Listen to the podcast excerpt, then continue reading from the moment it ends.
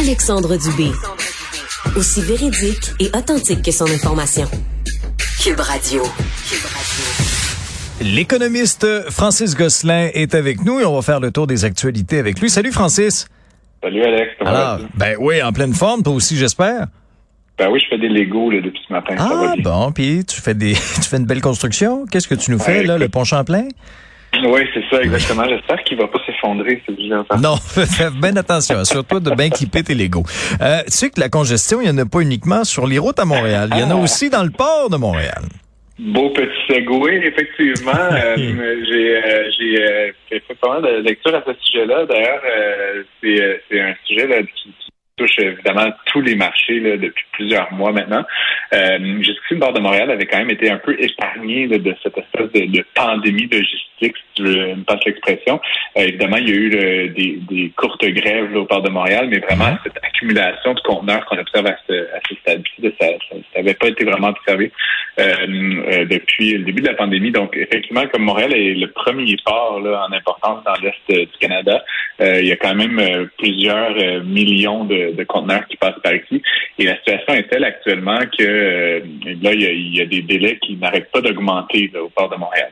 Euh, la raison qui explique euh, cette accumulation-là, c'est qu'en fait, puisqu'il y avait des retards de livraison dans pas mal de, de catégories de biens et de matériaux, il y a plusieurs euh, entreprises qui ont commandé soit en avance ou des quantités plus importantes et qui là, ce qu'ils se retrouvent à, à recevoir, en fait, ces, ces conteneurs-là, ben, ils n'ont pas la place où les mettre, donc ils les laissent au port. Euh, les délais sont donc passés de 2, 3, 4 jours à, dans certains cas, euh, 13 jours là, qui seraient sur place. Donc, tu peux t'imaginer des millions de conteneurs qui s'accumulent les uns par-dessus les autres. Euh, ça crée cette espèce de, de, de capharnaüm. Ah oui. Donc là, euh, ce qui se passe actuellement, c'est qu'il y a des entreprises, dont le CN, qui a apparemment une, un, un- un espace logistique là, à Salaberry Valleyfield, euh, qui transporte des conteneurs pour aller les entreposer à l'extérieur des terrains du port. Euh, par contre, on facture 550 dollars par conteneur et 300 dollars par jour euh, pour l'entreposage de ces conteneurs-là. là. Donc, euh, il faut, euh, faut, faut que ça sorte.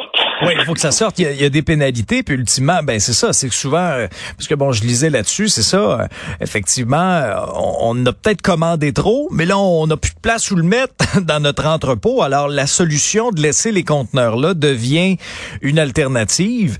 Euh, mais à un moment donné, ça déborde là. Euh, c'est parce que moi, je me disais, je me disais, c'est une question de pénurie de main d'œuvre, c'est tu, mais c'est pas ça du tout. Hein.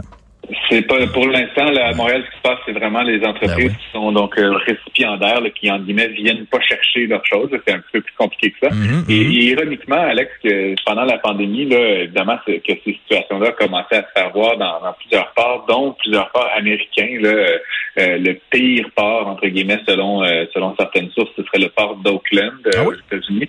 Euh, on parlait à l'époque, ça fait un an environ, que les délais étaient effarants de 11 jours. Donc, Et- là, quand je disais ce matin autres, on qu'à est- on est était à pire. 13, ben, ça va pas du tout. Comme je l'ai dit, c'est une situation qui, qui, euh, qui est un peu montée là, un en mayonnaise ces derniers jours là, et qui est en voie de se résorber, mais Mhm. euh, le port est un peu euh, les pieds et poings liés, là, donc euh, évidemment avec un enjeu de capacité actuellement. Il faut savoir que le port, il y a un terrain attenant qui ne lui appartient pas. Ils aimeraient bien pouvoir euh, mettre la main sur, euh, sur ces millions de pieds carrés-là. Et il y a un autre terminal là, qui sera livré, je pense, en 2026, là, si ma mémoire est bonne, qui est le terminal de Contrecoeur, qui permettra également d'accueillir plusieurs millions de conteneurs également. Ouais, ouais, ouais. Es-tu encouragé par les données sur l'inflation euh, aux États-Unis? Ben, encouragé. euh, On a appris hier, donc, effectivement, que l'inflation de juillet à juillet pour euh, les États-Unis, donc, était de 8,5% C'est une baisse euh, par rapport aux 9,1% qu'on avait euh, enregistré le mois dernier, donc, de juin à juin. Euh, en économie, Alexandre, on appelle ça un billet d'ancrage. donc là, on est là, on pense à 9,1% c'est donc bien terrible. Et là, on apprend la bonne nouvelle que c'est 8,5% Ça reste énorme. Ah oui. 5%. Euh, donc, faut pas, faut pas l'oublier. Euh, c'est un, ça va dans la bonne direction, mais ça reste que c'est une augmentation des prix. Là, donc, euh, on continue à aller, euh, donc à augmenter euh, rapidement. Par ailleurs, là, on a vu ces derniers jours là, la publication d'un rapport sur l'emploi la semaine dernière, l'emploi aux États-Unis qui était beaucoup mieux que ce qu'on avait anticipé. Euh, donc, euh, on, on, croit qu'en fait, les mesures qui sont mises en place par la Fed, par le gouvernement Biden, etc., fonctionnent. Et donc, l'économie pourrait donc éviter techniquement la récession aux États-Unis, ce qui est le, mot en air là, qui fait un peu craindre tout le monde. Mmh. Il euh, faut quand même rappeler que la cible aux États-Unis comme au Canada d'inflation, c'est 2 Oui, il y a du chemin à faire. Mais, mais on voit déjà quand même des signes. Hein? Même euh, chez nous, l'essence, ça a diminué aussi. Mm-hmm. euh, oui, ben, c'est comme j'aime toujours le rappeler, l'inflation, c'est pas comme tout augmente de, de 8,5% Il y a différentes catégories de biens qui augmentent différents prix. Donc là, aux États-Unis, je lisais le, rapport là, donc, qui publié par le Bureau of Labor Statistics, là, qui est un peu l'équivalent du Statistique Canada. Euh, et, euh, en fait, le, le prix de l'essence aux États-Unis a baissé là, significativement là, de, de 11 par rapport au mois dernier. Le transport aérien aussi près de 10% euh, Il y a d'autres catégories qui ont un peu augmenté. Là, les céréales et tout ça, ça reste, on en a parlé la semaine dernière, un enjeu. Donc, ça a augmenté, mais c'est de 2% euh, Et aux États-Unis, justement, l'essence, hier, est passée dans plusieurs États sous la barre du 4 dollars le gallon. Donc, tu sais, les Américains, là, ils sont bien fixés sur les, prix ronds. Là, mais donc, en bas de 4 dollars le gallon, ça veut dire 1 dollar 5 le litre, euh, de, si on l'exprime en canadien. C'est quand même beaucoup moins cher que nous. Quand même pas mal moins. je regardais dans le Nord hier, on était plus autour de 1,86 pour l'ordinaire. Oui, et, et, tu t'en réjouissais, tu vois, billet d'ancrage, Alexandre. Ben oui, ben non, j'essaie de m'accrocher à quelque chose. Là, ça me coûte plus 150, 160 pièces faire le plein de, euh, de mon véhicule. Un mot en terminant rapidement sur euh, un qui s'en met les, plein les poches, c'est Mickey Mouse.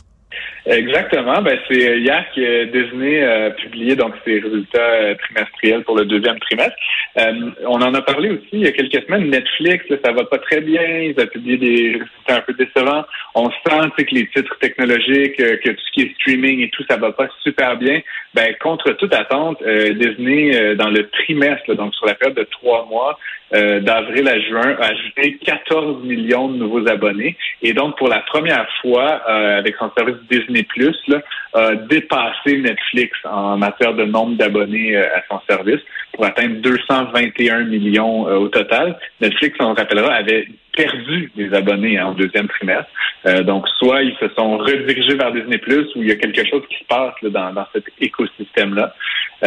leur rapport là, fait aussi état de la prédiction euh, qui est un petit peu réduite là, par rapport à ce qui était le cas initialement. Ils pensent atteindre 245 millions d'abonnés au cours des deux prochaines années.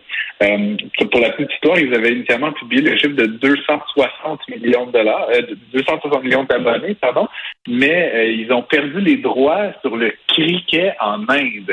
tu me diras que ah c'est très niche, mais, euh, mais apparemment, le, le, seul cricket dans, donc en Inde aurait permis d'atteindre 15 millions d'abonnés mensuels oh. additionnels. Euh, c'est quand même euh, fou quand on y pense. ce que je pensais. C'est comme un peu le, tiers de la population canadienne. J'avais sous-estimé ça. Euh, si on parle de chiffres rapidement pour la minute euh, Alexandre, euh, donc évidemment, Disney, c'est pas juste un service de streaming, il y a évidemment les parcs thématiques, tout euh, l'enjeu de propriété intellectuelle, de la marchandise. donc dans l'ensemble, l'entreprise, comme je disais, que de bonnes nouvelles. ils ont annoncé une augmentation de leurs résultats, donc de leurs ventes de, de 26% pour atteindre 21 milliards de dollars. Et encore plus surprenant, le bénéfice net, donc le, profit, en gros, a augmenté de 50% Donc c'est quand même un, bon jump à 3,6 6 milliards de dollars pour le, seul deuxième trimestre. Donc depuis euh, hier, là, en, transaction après heure, puis ce matin, euh, l'action a augmenté de plus de 10% euh, Puis juste sur le dernier mois, l'action Disney a s'est appréciée de, plus de 25% Donc c'est voilà une entreprise qui va qui va plutôt bien, en tout cas. oui, effectivement, c'est le cas de le dire. Ben, merci, Francis. Oui, bravo, Mickey, on est bien fiers. merci, bravo à toi aussi, Francis. et euh, continue tes Legos et on se reparle demain. Ça marche. À demain. Salut. Merci à vous autres d'avoir été là encore une fois aujourd'hui. Vincent Dessureau suit à l'instant. On se retrouve demain pour la petite dernière de la semaine dès 10 heures.